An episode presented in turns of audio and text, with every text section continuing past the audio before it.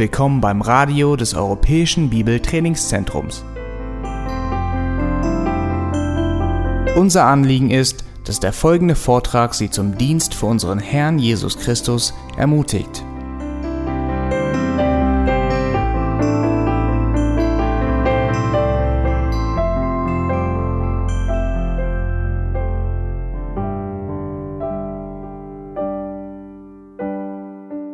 Heutzutage hat fast jeder ein Smart Smartphone. Ich habe es fast mit SCH gesagt. Ein Smartphone. Für manche ältere Leute, die wissen gar nicht, was das ist. Aber ich sehe, dass viele ältere Leute haben auch eins heutzutage.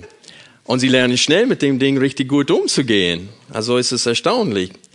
Aber diese Smartphones, sie sind zugleich ein Segen und ein Fluch.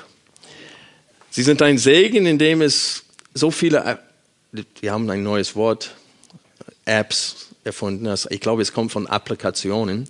Uh, auf jeden Fall gibt es verschiedene Software, die man runterladen kann. Und äh, es sind teilweise richtig tolle Dinge. Also ein Laptop, äh, Laptop sage ich, es ist ein Computer schon. So ein Smartphone, wenn du es dabei hast und du unterwegs bist und den Weg nicht kennst, kein Problem. Du kannst dein Navigationssystem starten mit dem kleinen Ding und deinen Weg finden. Also in der Hinsicht ist es ein Segen. Wenn du in einem fremden Staat bist und ein Restaurant suchst, kannst du das reintippen und ganz in deiner Nähe wird es dir zeigen, alle Restaurants innerhalb von einem Kilometer, zwei Kilometer, fünf Kilometer.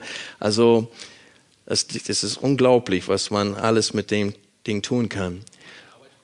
Wenn man unterwegs ist nachts und eine Taschenlampe braucht, Smartphone hat das auch, kann man es einschalten und den Weg leuchten.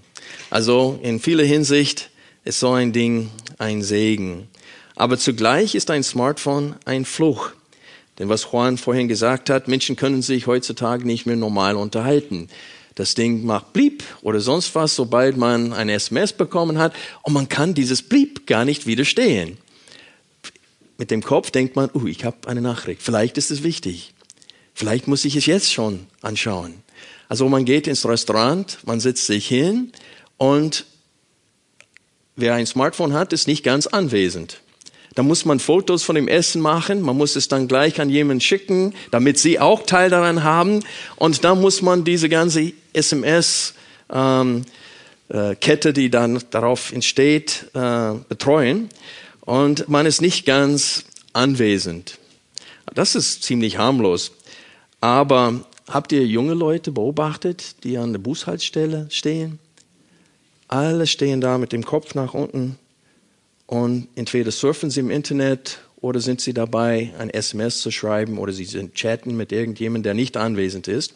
Es ist, als ob man geht in einem Geschäft, man steht an der Theke, will bedient werden und jemand ruft an und die werden bedient am Telefon und du stehst vor Ort und wirst nicht mal bedient. Und so ist das die nehmen die Menschen in ihrer Gegenwart nicht mehr wahr. Die sind voll beschäftigt, den ganzen Tag abgelenkt von diesem Ding. Wenn sie nicht dabei sind, weil manche, manche, sie können beides machen. Sie können Musik gleichzeitig hören und chatten äh, machen. Und wir sehen bei den jungen Leuten, dass sie ständig beschäftigt sind mit dem Ding. Es würde mich nicht überraschen, wenn zwei Leute ins Restaurant gehen würden am Tisch sitzen würden und miteinander reden würden über ihr Handys, anstatt direkt, weil sie das verlernen. Und ich habe gehört, dass jemand neulich sogar vom Bahnsteig runtermarschiert ist, weil er runter auf sein Smartphone geguckt hat und war dabei, einen Text zu schreiben und ist einfach vom Bahnsteig runtergelaufen. Also ein Smartphone ist zugleich ein Segen, aber auch ein Fluch. Denn durch ein Smartphone heutzutage kann man seine Arbeit immer mit sich nehmen. Also man hat letztendlich äh, kein, kein Feierabend mehr.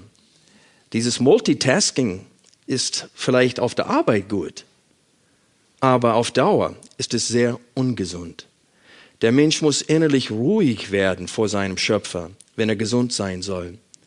Wir brauchen Zeit, wo keiner uns erreichen kann wo wir ungehindert vor Gott denken können.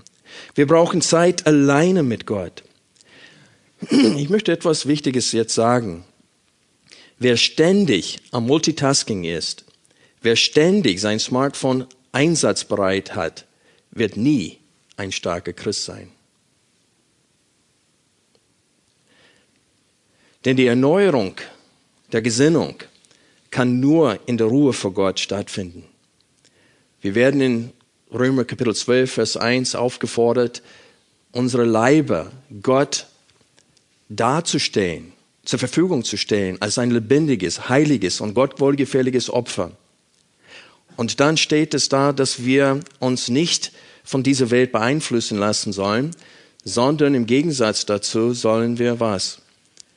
Verwandelt werden in das Bild Jesu Christi durch die Erneuerung des Sinnes. Und das kann nur stattfinden, wenn wir vor dem Herrn ruhig werden und nachsinnen über seine Gebote, über sein Wesen, über seine Werke, über seine Person. Und wenn wir mit ihm reden im Gebet. Also die Verwandlung findet durch Gemeinschaft mit Gott statt, nicht durch diese Hektik im Alltag. Schlag bitte Römer 12 auf. Wir wollen weiter in diesem Abschnitt heute lesen und ein Stück, nämlich zwei Verse aus diesem Kapitel, genauer betrachten heute. Wir lesen Sonntag für Sonntag das ganze Kapitel, weil wir die Verbindungen sehen müssen zwischen all diesen Befehlen hier. Und die Hauptverbindung ist zurück im Hinblick auf die Erbarmungen Gottes. Im Licht dessen, was er für uns getan hat, ist es nur logisch und vernünftig, dass wir Gott mit allem, was wir sind, jetzt dienen. Kapitel 12, Vers 1. Ich ermahne euch nun, Brüder, im Hinblick auf die Erbarmungen Gottes, euer Leibe darzustellen als ein lebendiges, heiliges, Gott wohlgefälliges Opfer, was euer vernünftiger Gottesdienst ist. Und seid nicht gleichförmig dieser Welt, sondern werdet verwandelt durch die Erneuerung des Sinnes, dass ihr prüfen mögt, was der Wille Gottes ist, das Gute und Wohlgefällige und Vollkommene. Denn ich sage durch die Gnade, die mir gegeben wurde, jedem, der unter euch ist, nicht höher von sich zu denken, als zu denken sich gebührt, sondern darauf bedacht zu sein, dass er besonnen sei, wie Gott einem jeden das Maß des Glaubens zugeteilt hat. Denn wie wir in einem Leib viele Glieder haben, aber die Glieder nicht alle dieselbe Tätigkeit haben, so sind wir, die vielen, ein Leib in Christus, einzeln aber Glieder voneinander. Da wir aber verschiedene Gnadengaben haben, nach der uns gegebenen Gnade, so lass sie uns gebrauchen.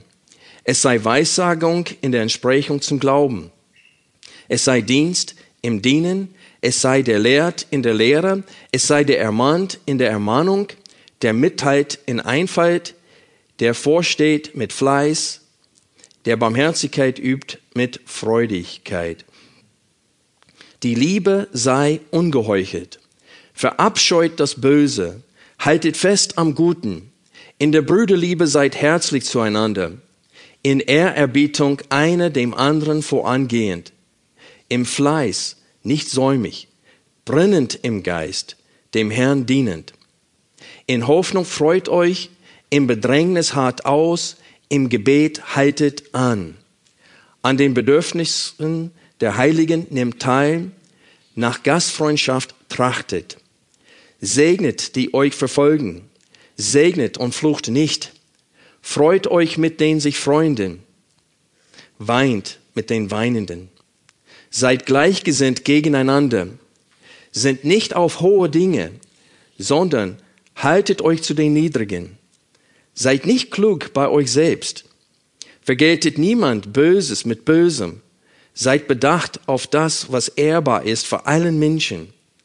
Wenn möglich, so viel an euch ist, lebt mit allen Menschen in Frieden. Rächt euch nicht selbst, Geliebte, sondern gebt Raum dem Zorn. Denn es steht geschrieben, mein ist die Rache, ich will vergelten, spricht der Herr. Wenn nun deinen Feind hungert, so speise ihn.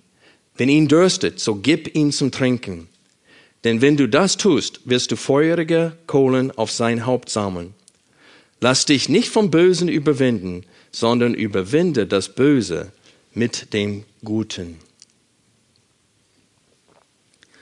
Wir haben letzten Sonntag bereits gesehen, dass es eine Verbindung gibt zwischen allen diesen Befehlen. Sicherlich wäre der Hauptverbindung, dass es Gottes Wille ist, dass wir so leben und so handeln. Aber in Vers 9 haben wir gesehen, dass wir das Böse verabscheuen sollten und am Guten uns festhalten sollen. Und dann in Vers 21 sehen wir das Böse und das Gute nochmal erwähnt. Lass dich nicht vom Bösen überwinden, sondern überwinde das Böse mit dem Guten. Und wir haben gesehen in Vers 17, genau in die Mitte, vergeltet niemand Böses mit Bösem. Und dann in Kapitel 13 äh, spricht davon, dass die Diener dieser Welt, das heißt die Regierung, ist von Gott eingesetzt, damit sie die, die Böses tun, vergelten.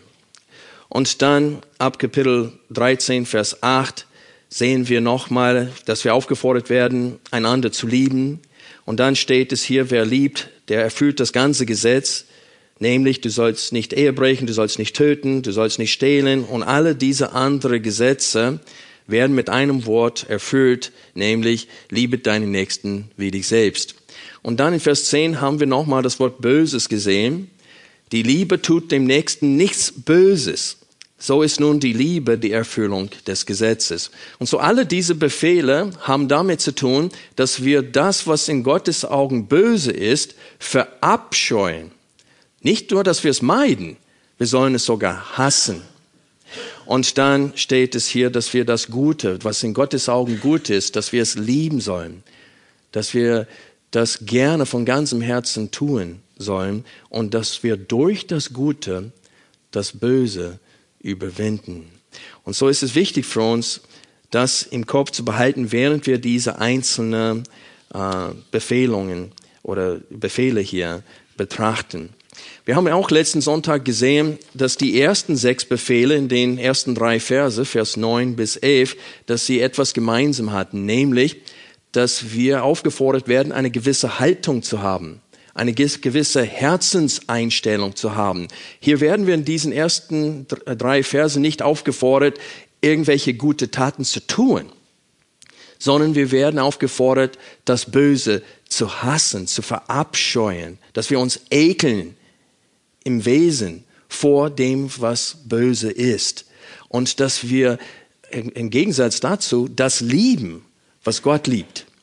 Also es geht hier um eine Herzenseinstellung. Es steht hier, dass wir fleißig sein sollen, dass wir brennend im Geist sein sollen für den Herrn.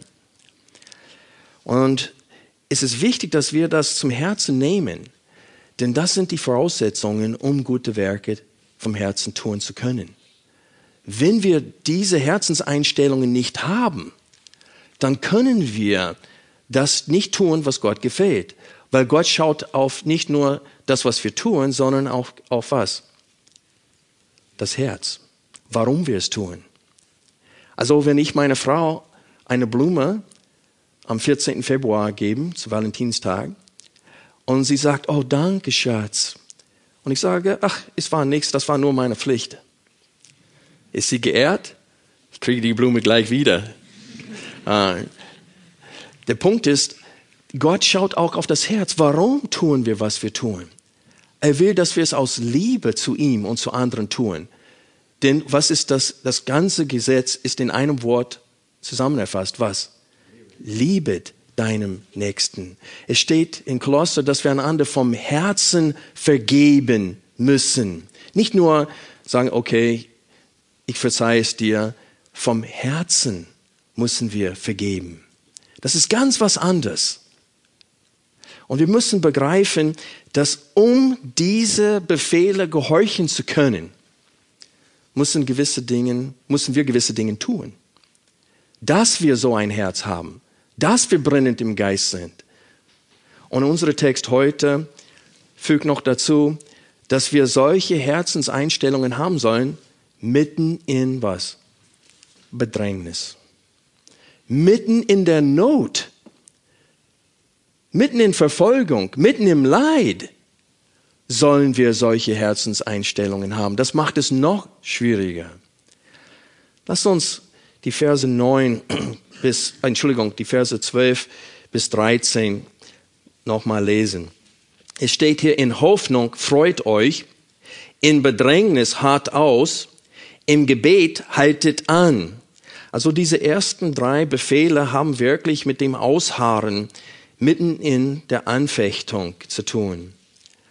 Und dann lesen wir in Vers 13, an den Bedürfnissen der Heiligen nimmt teil, nach Gastfreundschaft trachtet. Ich möchte heute äh, den Übergang schaffen von der Herzenseinstellung, die wir vor Gott von unseren Mitmenschen haben sollen, zu der richtigen Haltung mitten in der Anfechtung schaffen.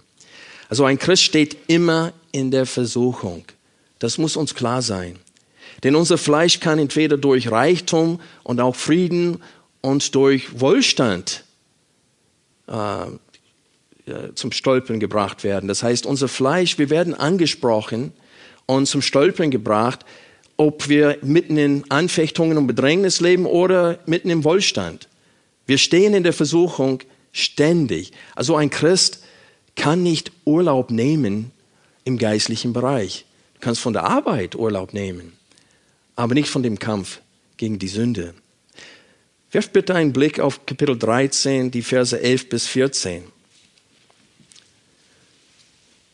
Paulus spricht nochmal an, das, was gegen uns ist. Es steht hier, und dies tut als solche, die die Zeit erkennen, dass die Stunde schon da ist, dass ihr aus dem Schlaf aufwacht. Denn jetzt ist unsere Rettung näher, als da wir zum Glauben kamen. Die Nacht ist weit vorgerückt und der Tag ist nah. Lass uns nun die Werke der Finsternis ablegen und die Waffen des Lichts anziehen. Lass uns anständig wandeln wie am Tag, nicht in Schwelgereien und Trinkgelagen, nicht in Unzucht und Ausschweifungen, nicht in Streit und Eifersucht sondern zieht den Herrn Jesus Christus an und treibt nicht Vorsorge für das Fleisch, das Begehrten wach werden. Also warum erwähne ich diesen vier Verse, wenn ich es mein Ziel ist, die Verse 12 und 13 aus Kapitel 12 heute auszulegen? Ich erwähne die Anfechtungen jetzt schon, weil diese Verse uns nicht allein konkret des Guten mitteilen, sondern welche Einstellung wir mitten im Leid und Bedrängnis haben sollen. Wir müssen wach sein. Es ist wichtig, dass wir verstehen, dass das Fleisch immer vorhanden ist. Und das Problem ist, wir Christen leben im Alltag und gestalten unseren Tag, als ob wir nicht in diesem verdorbenen Leib wohnen. Als ob wir keine, in keiner Gefahr stehen.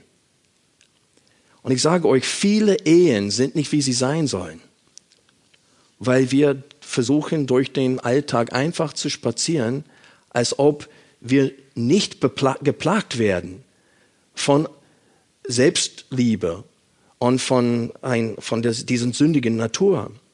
Und so Paulus sagt uns hier, treibt keine Vorsorge für das Fleisch, damit die Begierden, die in uns vielleicht eingeschlafen sind, damit sie nicht wach werden. Die sollen weiterhin unterdrückt werden. Und so wir stehen immer in der Gefahr.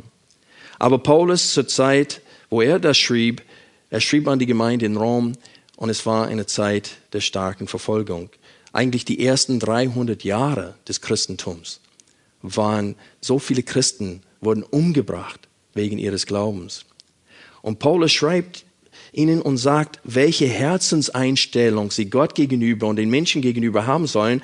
Und dann sagt er ihnen hier, dass sie in Hoffnung sich freuen sollen und in Bedrängnis sollen sie ausharren und sie sollen anhaltend auch beten. Und diese drei Befehle haben etwas gemeinsam. In Hoffnung freut euch, das bedeutet, Hoffnung ermöglicht Freude mitten in der Anfechtung wenn wir über unsere Hoffnung, das, was auf uns zukommt, denken. Und deswegen hat Paulus das in Römer 13, Vers 11 erwähnt. Er sagte, dieser Tag, diese, worauf wir warten, ist jetzt näher, als wir zuerst zum Glauben kamen. Das war vor knapp 2000 Jahren. Wie viel mehr können wir das jetzt sagen? Was Paulus da schrieb. Also die Hoff in Hoffnung freut euch. Also Hoffnung ermöglicht Freude mitten in der Anfechtung. In Bedrängnis hat aus. Der Glaube ermöglicht Standhaftigkeit mitten in Bedrängnis. Das Wort Glaube steht zwar nicht hier in diesem Text, Aber der Glaube ist im Sinne hier. Durch Hoffnung und durch Glauben können die Menschen ausharren. Überall in der Schrift steht es, durch Glauben sollen wir ausharren. Und dann steht es hier im Gebet, haltet an. Durch Gebet werden wir gestärkt. Und dann steht es, an den Bedürfnissen der Heiligen nimmt teil und nach Gastfreundschaft trachtet. Und hier sehe ich die Liebe, die wir zueinander haben sollen. Also Hoffnung, Glaube und Liebe. Diese drei Konzepte oder Quellen der Kraft spricht Paulus immer wieder an. Wir hatten das in Römer 5 gesehen. Wir sehen es auch, wenn ihr äh, wollt, schlagt bitte 1. Thessaloniker auf.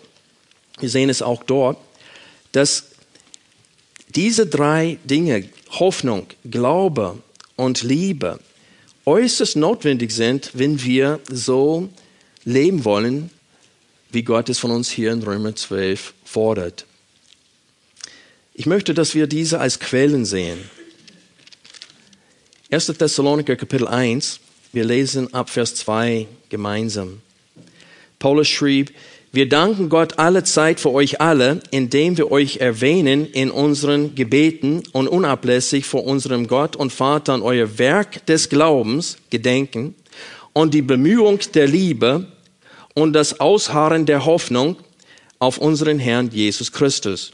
Und wir erkennen von Gott, geliebte Brüder, eure Auserwählung, denn unser Evangelium erging an euch nicht im Wort allein, sondern auch in Kraft und im Heiligen Geist. Was wir hier sehen in Vers 3 ist, dass die Quelle ihres Werkes und die Quelle ihrer Bemühungen und die Quelle ihres Ausharrens waren Glaube, Liebe und Hoffnung. Das sind alle drei, Hoffnung, Glaube und Liebe hier sind im Genitiv geschrieben. Das heißt, Genitiv bedeutet auf Deutsch entweder zum Beispiel, wessen Frau ist das? Sie gehört ihm. Also in dem Sinne heißt es, ähm, Besitztum wird damit äh, äh, ausgesagt. Aber es bedeutet auch Quelle. Das heißt, es beschreibt Genitiv in, äh, in deutschen Sprache, auch in der Urschrift, gibt es her ein, eine Quelle, woher etwas kommt. Und in diesem Fall steht es hier, dass ihre Bemühungen kamen aus ihr was? Liebe. Ihre guten Werke kamen aus ihrem was? Glauben. Und das ist, was Jakobus sagt. In Kapitel 2 sagt er, könnt ihr Glauben haben ohne Werke? Ist das möglich? Wenn ihr einen echten Glauben habt, lässt es euch ohne Werke? Er sagte, das ist nicht möglich. Wenn ihr einen echten Glauben habt, dann werdet ihr auch Werke haben. So wir sehen hier, dass der Glaube die Quelle ist für die guten Werke. Genau wie die Liebe die Quelle war für ihre Bemühungen. Und was hat das Ausharren ermöglicht laut diesem Text? Die Hoffnung. Wir wissen, dass es sich lohnt. Die Seligpreisungen hat Gerald vorhin gesagt. Und es steht da, dass wir glückselig sind, die, die meinetwegen verfolgt sind. Und Jesus sagte, die werden das Reich Gottes erben. Das sind die Kinder Gottes. Und so ist es wichtig für uns zu verstehen, dass Glaube, Liebe und Hoffnung, dass es gibt einen Grund, warum überall in der Schrift Paulus und auch andere Schreiber diese drei Begriffe immer wieder zusammenfügen. Und die stellen sie da auch als Quelle für unsere guten Werke. Das heißt, wie gut wir leben als Christen hängt davon ab, wie stark unser Glaube ist, wie stark diese Liebe in uns ist und wie stark unsere Hoffnung ist. Das ist wichtig, dass wir das im Herzen nehmen, weil das ist der Grund. Wenn diese nicht stark sind in uns, das ist der Grund, warum wir versagen. Das ist der Grund, warum wir gut, äh, Probleme in unseren Ehen haben. Weil diese drei Dinge nicht genügend vorhanden sind. Seht ihr, wie Paulus äh, äh, in Kapitel 12, wie, äh, Römer 12, wie er das präsentiert? Er ruft uns aus, alles, was wir sind, Gott zur Verfügung zu stellen. Und dann sagt er uns, eine Verwandlung muss aber stattfinden, damit wir das tun können. Und dann sagt er, wie diese Verwandlung stattfinden kann. Durch die Erneuerung unserer Gesinnung oder des Sinnes. Und dann fängt er an mit Befehle, die uns auffordern, was? Verwandelt zu werden. Die sagen uns, ja, Gutes zu tun, aber die sagen uns, was vorher nötig ist. Die guten Werke kommen aus unserer Hoffnung, aus unserer Liebe und auch aus unserem Glauben. Und so er fordert uns auf, auszuharren, aber er sagt, wie wir es tun sollen. Wenn wir Römer 12 nochmal aufschlagen, wollen wir jetzt diese fünf Befehle in diesen zwei Versen genauer betrachten. Glaube, Liebe und Hoffnung dienen uns als Motivationsquellen für die richtigen Wandel vor Gott. Und deswegen fügt er auch noch Gebet dazu und sagt, wir müssen im Gebet ständig mit Gott reden. Der erste Hauptpunkt, Hoffnung. In Hoffnung freut euch. Ich habe bereits gesagt, dass dieser Befehl sagt uns, dass Freude, dass die Hoffnung die Quelle ist für die Freude. Wie kannst du dich freuen, wenn du leidest? Wenn du weißt, dass es eines Tages enden wird, dann kannst du dich freuen. Überleg, wie es sein wird für die Menschen, die in die Hölle kommen. Die werden keine Hoffnung haben, denn es wird nie enden. Laut der Bibel ist diese, äh, das, was sie erleben werden in der Hölle, das wird nie aufhören. Sie können keine Freude haben, weil sie haben keine Ansicht auf Erleichterung, dass das irgendwann mal endet. Bei uns ist es aber anders. Vor einer ganz kurzen Zeit mussten wir in diesem Leibe des Todes schwer seufzen. Und wir seufzen schwer, sagt Paulus in Römer 8. Und es ist schwierig. Aber wir wissen, dass wir eine Hoffnung haben. Wir werden nämlich was? Einen verherrlichten Leib bekommen. Diesen Leib dürfen wir irgendwann mal loswerden. Jeder Mensch hat irgendwelche Probleme mit seinem Leib, auch wenn er nur 17 Jahre alt ist. Also junge Leute, die wollen nicht die Haarfarbe, die sie haben, sie wollen eine andere haben. Die wollen nicht die Haut haben, die sie haben, sie wollen eine andere. Auf den Philippinen, die, sagten, die dachten, dass ich gut aussehend bin, weil ich so weiß bin. Aber wo ich stationiert war auf Hawaii, alle Leute haben sich, musste ihre Sonnenbrillen draufsetzen, wo ich vorbeiging am Strand.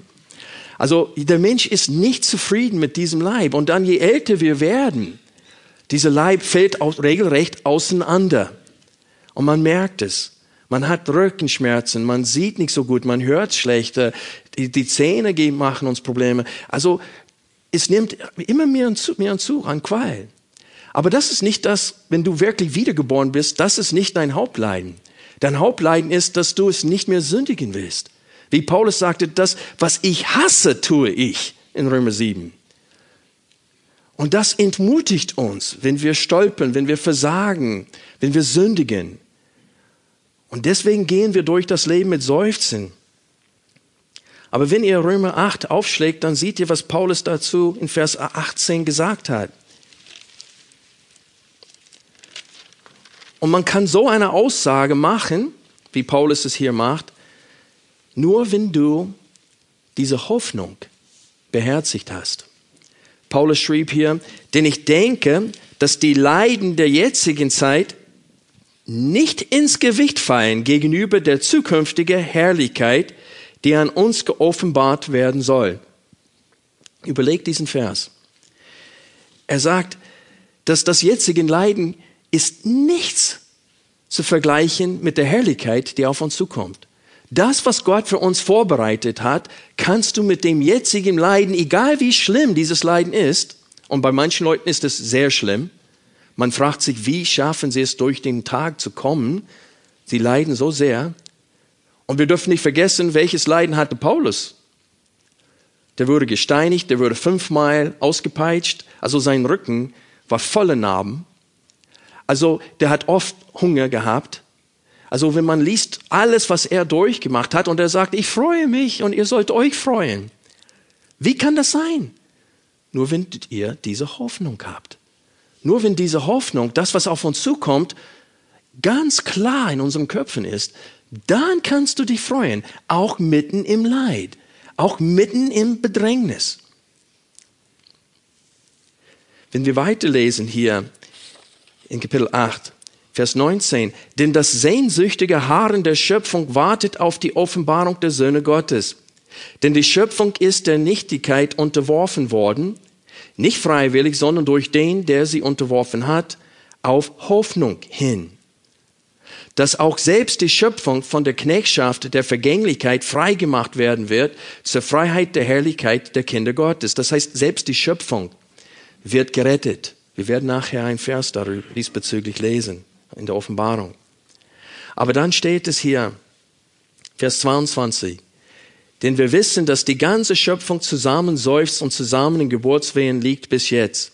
Nicht allein aber sie, sondern auch wir selbst, die, die wir die Erstlingsgabe des Geistes haben, das heißt, wir haben den Heiligen Geist als Unterpfand, als Garantie, auch wir selbst seufzen in uns selbst und erwarten die Sohnschaft, nämlich die Erlösung unseres Leibes.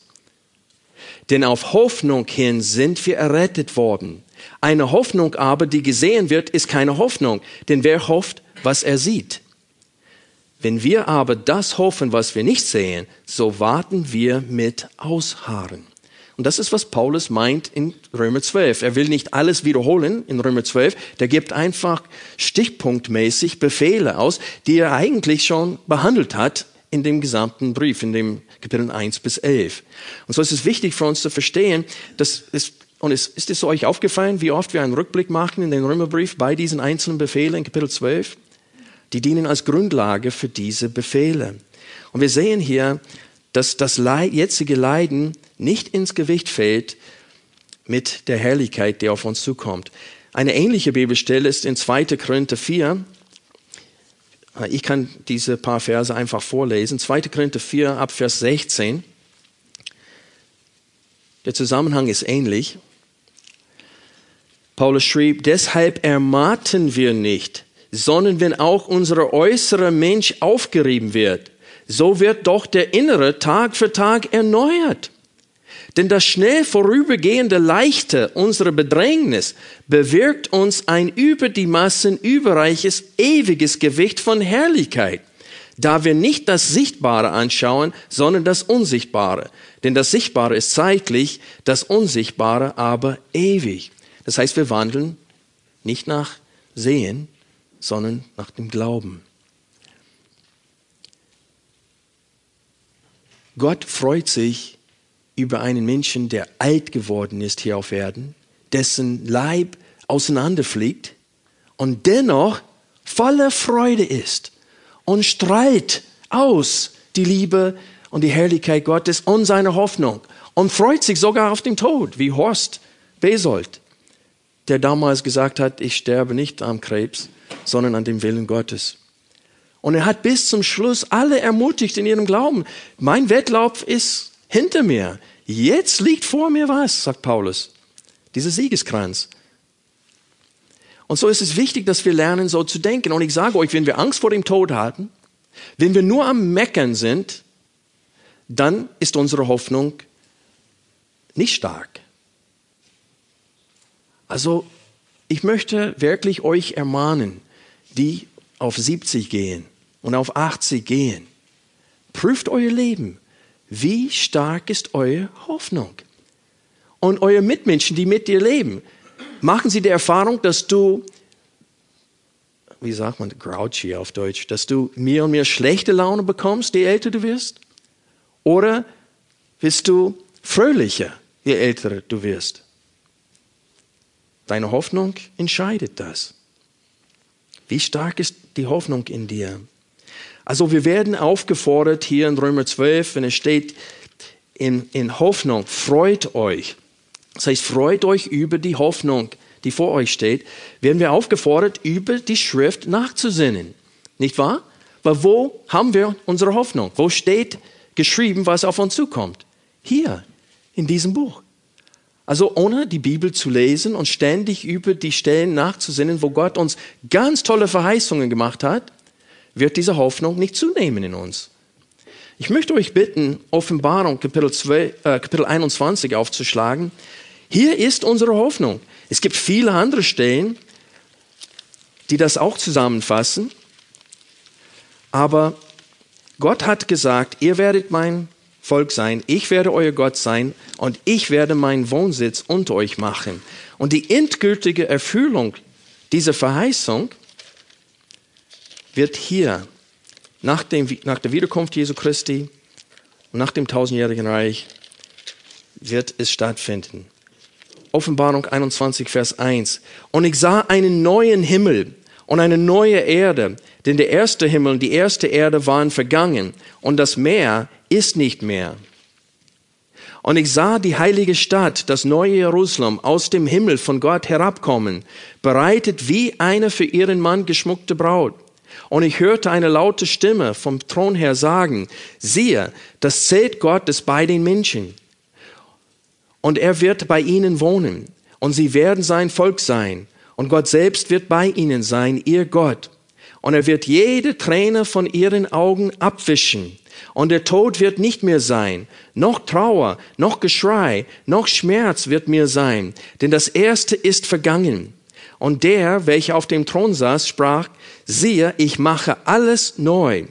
Und er spricht, schreibe, denn diese Worte sind was? Gewiss unwahrhaftig. Und er sprach zu mir, es ist geschehen, ich bin das Alpha und das Omega, der Anfang und das Ende. Ich will dem Dürstenden aus der Quelle des Wassers des Lebens geben umsonst. Wer überwindet, wird dies erben, und ich werde ihm Gott sein, und er wird mir Sohn sein. Wenn wir nicht über solche Bibelstellen nachsinnen, werden wir schlecht gelaunt sein. Denn unser Fleisch, die sündige Natur, der Alltag, der Stress auf der Arbeit, das alles wird uns einholen und einengen. Und wir werden diese Freude nicht haben. Freunde, ich sehe schon, ich schaffe die ganze Predigt heute nicht. Ist okay.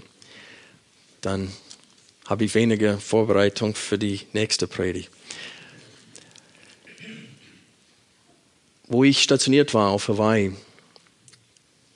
ähm, hatte ich eine Gelegenheit, äh, mit ein paar anderen ausgesuchten Soldaten äh, zurück nach dem Hauptland in Amerika zu fliegen und in Yuma, äh, Arizona, einen Einsatz, teilzunehmen an einem, an einem Einsatz. Und äh, da gab es einen, äh, einen Soldat, der war viel höher im Rang als ich, aber er kam immer wieder vorbei und wollte mit mir reden. Und ich dachte, weil er aus den Südstaaten kommt und ich aus den Südstaaten komme und er angelt gerne und ich auch gerne, dachte ich vielleicht, das ist der, die Verbindung. Und wir haben viel geredet und wir sind sogar angeln gefahren zusammen. Und das war nicht normal, weil ich war nicht sehr hoch im Rang und die, die hoch im Rang sind, sollten keinen Umgang haben mit denen, die zu tief im Rang sind. Die sollten in ihrem Bereich bleiben äh, bei der Gesellschaft. Aber dann, wo wir zurück auf Hawaii waren, fing er an, in unsere Gemeinde zu kommen. Dann hat er sich bekehrt. Und da, wo er sich taufen lassen wollte, hat er ein Zeugnis abgegeben. Und er sagte, ich stehe vor euch heute wegen dieses Mannes. Und er hat auf mich gezeigt. Und ich war sehr überrascht. Und dann sagte er, der hat so viel Freude. Und ich wollte diese Freude auch haben. Also es war die Freude, die ihn angezogen hat. Wir, wir versuchen, wir überlegen als Christen so oft, wie kann ich evangelisieren? Also sei ein Christ. Das ist das Allerbeste. Es gibt keinen Ersatz dafür, kein Traktat, nicht kein Ersatz dafür, dass du authentisch wie Christus lebst. Dann wirst du ein Magnet sein für andere Menschen. Unsere Heiligkeit wird sie wegstoßen. Aber diese Liebe und diese Freude wird sie anziehen. Und ich denke, wir alle konnten mit ein bisschen mehr Freude, äh, und wir haben es nötig, mehr Freude im Alltag zu haben. Wir sollen unsere Augen wirklich fest auf unsere Hoffnung stellen. Der zweite Befehl, den wir in Römer 12 heute betrachten wollen, auch in Vers 12, ist in Bedrängnis hart aus. Also dieser Befehl macht deutlich, wie nötig der Glaube und unsere Hoffnung sind für das Ausharren. Bedrängnisse werden kommen, aber wir harren durch den Glauben und durch den Glauben an unsere Hoffnung aus. Schlag bitte 1. Thessaloniker Kapitel 3 auf. Ich sage euch, jeder einzelne von diesen Befehlen konnte man zum Themenpredigt machen. Also es ist interessant, es gibt so viele Bibelstellen, die genau diese Befehle wiedergeben. Also Gott hat sich öfters wiederholt in seinem Wort. So wir sehen, dass diese Befehle sehr wichtig sind. Aber wir sehen anhand der Thessaloniker, dass sie in großem Bedrängnis ausgeharrt haben. 1. Thessaloniker, Kapitel 3, wir lesen die ersten acht Verse. Und hier sehen wir, wie der Glaube uns befähigt, auszuharren mitten in der Anfechtung.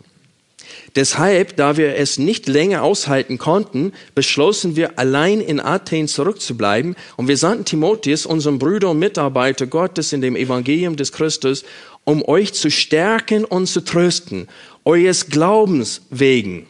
Was heißt das? Das heißt, Paulus hatte Sorge gehabt, dass sie durch die Verfolgung äh, vielleicht vom, dass der Glaube vielleicht erweisen würde, dass es in ihnen nicht echt ist oder dass sie ins Wanken kommen werden dadurch. Und dann schickt er Timotheus, um sie zu stärken und zu trösten, damit ihr Glaube stark wird.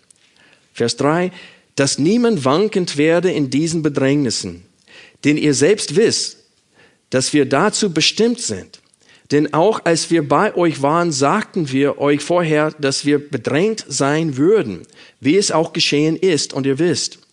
Darum, da auch ich es nicht länger aushalten konnte, sandte ich ihn, um euren Glauben zu erfahren, ob nicht etwa der Versuche euch versucht habe und unsere Arbeit vergeblich gewesen sei. Da jetzt aber Timotheus von, von euch zu uns gekommen ist und uns die gute Botschaft brachte von eurem Glauben und eurer Liebe und dass ihr uns alle Zeit in guten Andenken habt und sehr verlangt uns zu sehen, wie auch wir euch. Deswegen, Brüder, sind wir über euch bei all unserer Not und Bedrängnis getröstet worden durch euren, was? Glauben. Denn jetzt leben wir wieder auf, wenn wir, wenn ihr feststeht im Herrn. Also der Glaube ist es, was uns ermöglicht, festzustehen im Herrn. Aber wie wird unser Glauben gestärkt? Nochmal müssen wir was? Die Bibel lesen.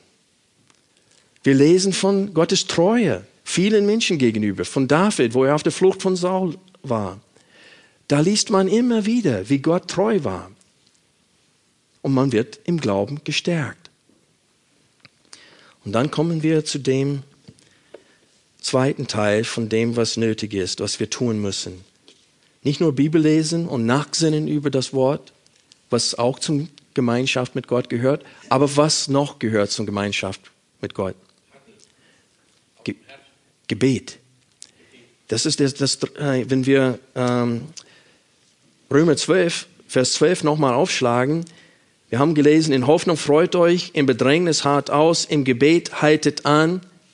Und so hier sehen wir, dass zusätzlich zum Glauben und Hoffnung, was wir aus der Schrift bekommen, müssen wir anhalten im Gebet.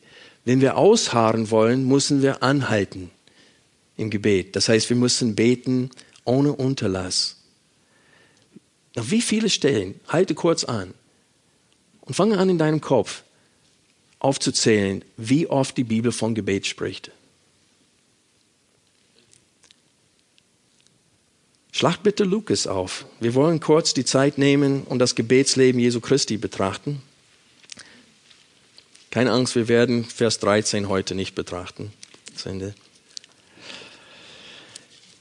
Das Gebetsleben von Jesu. Kapitel 3, Vers 1 fängt es an, soweit ich weiß. Das ist die erste Stelle, wo es von Jesus um Gebet spricht. Lukas 3, Vers 21. Es geschah aber, als das ganze Volk getauft wurde und Jesus getauft war und betete, dass der Himmel geöffnet wurde und der Heilige Geist in leiblicher Gestalt wie eine Taube auf ihn herabstieg und eine Stimme aus dem Himmel kam, du bist mein geliebter Sohn, an dir habe ich Wohlgefallen gefunden. Also Lukas sagt uns, als das geschehen war, war Jesus im Gebet. Er betete, als er getauft wurde. Und dann lesen wir in Kapitel 4, Vers 42, es steht hier zwar nicht, dass er gebetet hat, aber es steht hier, aber als, als es aber Tag geworden war, ging er hinaus und begab sich an einen was? Einsamen Ort. Und dann lesen wir, was er auch an solchen Orten getan hat in Kapitel 5, Vers 16. Es steht hier, er aber zog sich zurück und war in einsamen Gegenden und was? Betete. Dann lesen wir in Kapitel 6, Vers 12. Und es geschah in diesen Tagen, dass er auf den Berg hinausging, um zu beten. Und er verbrachte die Nacht im Gebet zu Gott. Kapitel 9, Vers 18.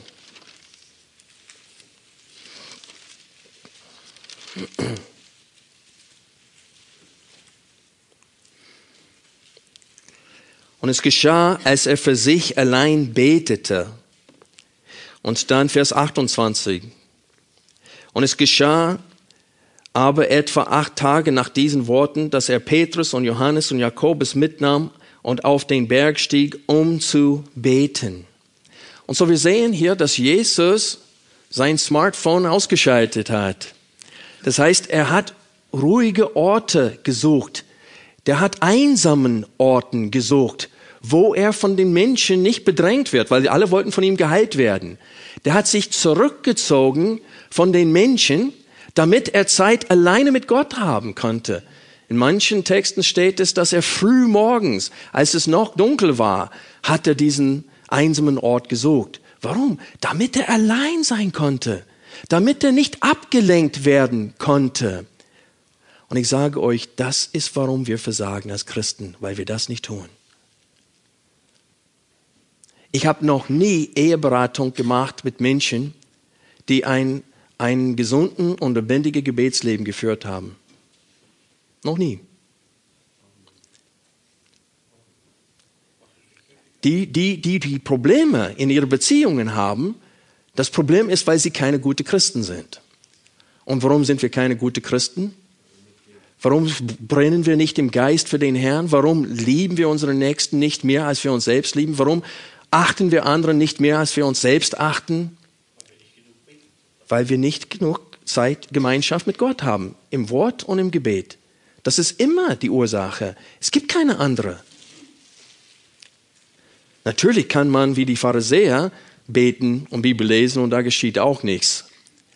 Es heißt natürlich, dass man das mit der richtigen Herzenseinstellung und mit der richtigen Absicht tut, indem man erkennt seine völlige Abhängigkeit von Gott. Deswegen äh, habe ich auf das Leben, das Gebetsleben Jesu Christi gezeigt heute. Kapitel 11, 1. Und es geschah, als er an einem Ort war und betete.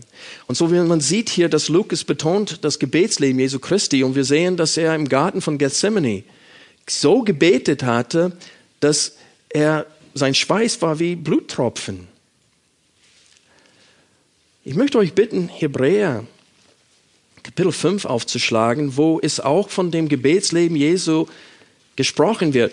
Und hier spricht von wie, wie er durch sein ganzes Leben gebetet hat, nicht nur im Garten von Gethsemane. In Hebräer 5, Vers 7,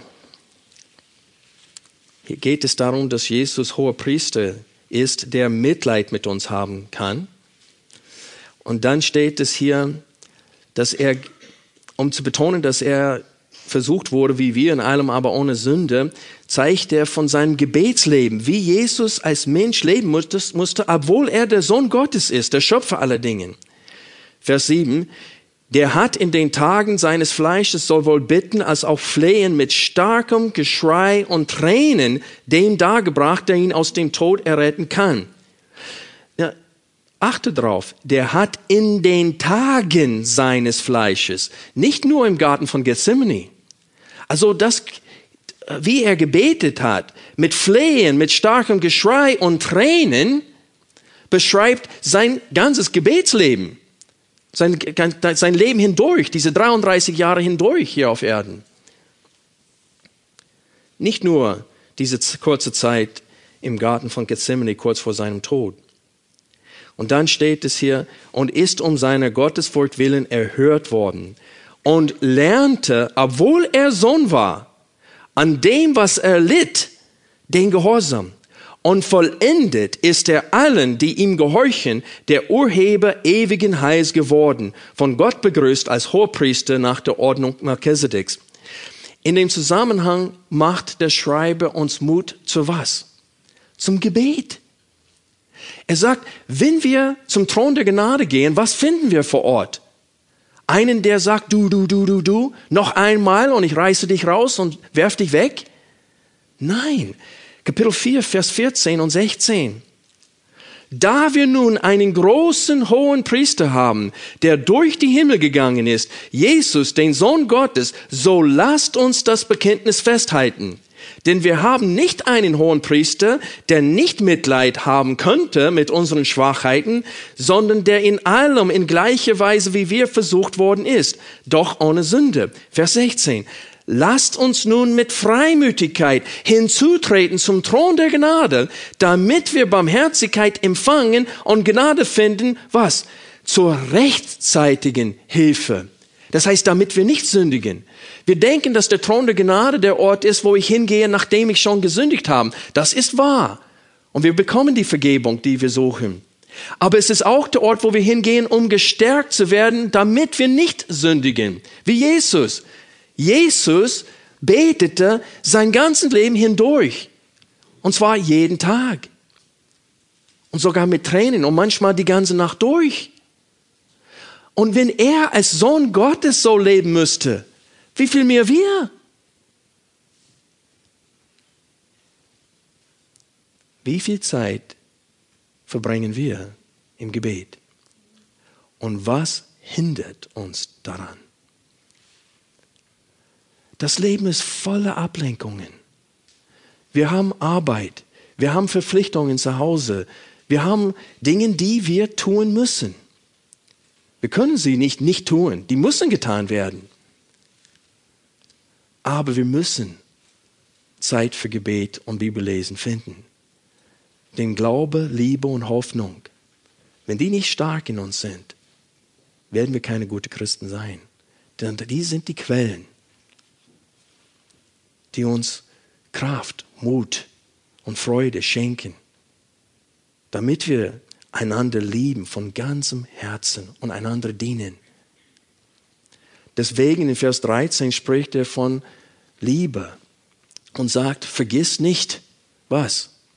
Nimmt teil an diese Bedürfnisse von anderen. Denkt nicht nur an dich selbst. Und ich sage euch, das tun wir automatisch. Wenn wir auf Autopilot schalten, wir denken zuerst an uns. Alle anderen Menschen existieren nur, um mir zu helfen, meine Liste abzuhaken. Und so behandeln wir auch die anderen Menschen. Und deswegen gibt es solche Probleme in vielen Ehen, weil der andere existiert nur, um mich glücklich zu machen und nicht umgekehrt. Freunde, ich kann euch nicht sagen, wie meilenweit wir entfernt sind von dem, wozu wir hier in Römer 12 berufen sind. Ich dachte jahrelang, dass ich ein guter Christ bin. Und mit Gottes Hilfe habe ich Fortschritte erlebt. Aber ich bin noch nicht ans Ziel gekommen. Wir haben einen langen, langen Weg vor uns, wenn das Ziel ist, so ist, so zu wandeln ist wie Jesus. Und so ein Wesen zu haben wie Jesus. Wir werden nicht nur aufgefordert, gut, gute Werke zu tun, sondern aufgefordert, verwandelt zu werden, so ein Wesen zu haben, so dass wir strahlen aus die Eigenschaften Gottes im Alltag. Und ohne Gebet wird das nicht geschehen. Also lasst euch nicht ablenken. Nimmt Zeit für das Gebet, denn es gibt kein Wunder, dass der Teufel alles dran setzt, er mit seinen Dämonen, uns davon abzuhalten. Er setzt alles dran. Denn unser Wandel, unsere Wohlgefälligkeit vor Gott ist davon abhängig. Lass uns beten.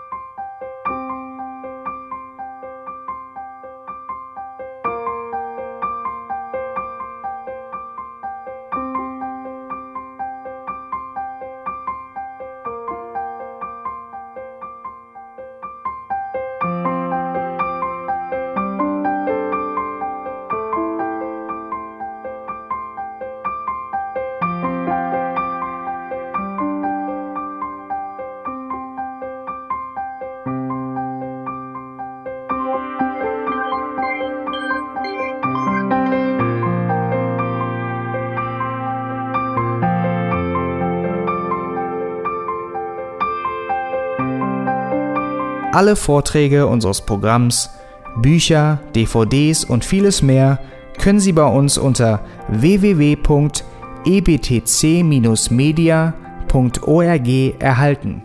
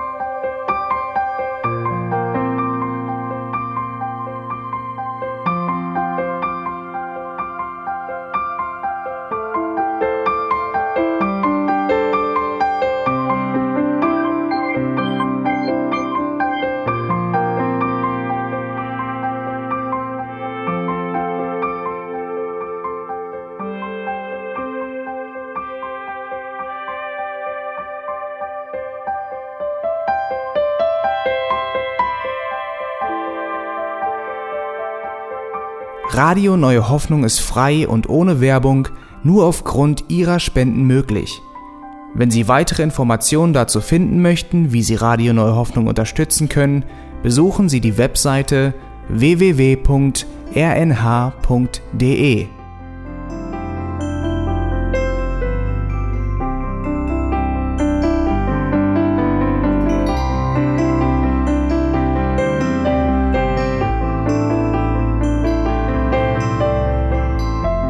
Sendezeiten des EBTC sind Montag, Mittwoch, Freitag und Samstag jeweils von 10 bis 11 Uhr.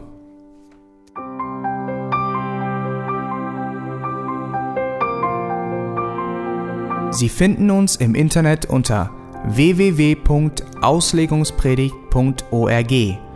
Eine E-Mail können Sie uns senden an radio@auslegungspredigt.org. Telefonisch erreichen Sie uns unter 0049 30 60 988 610.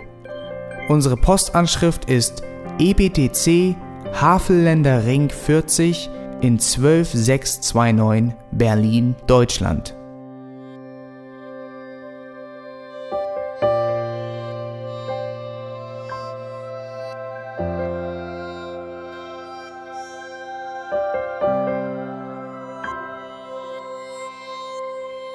Auf Wiedersehen und bis zum nächsten Mal beim EBTC Radio.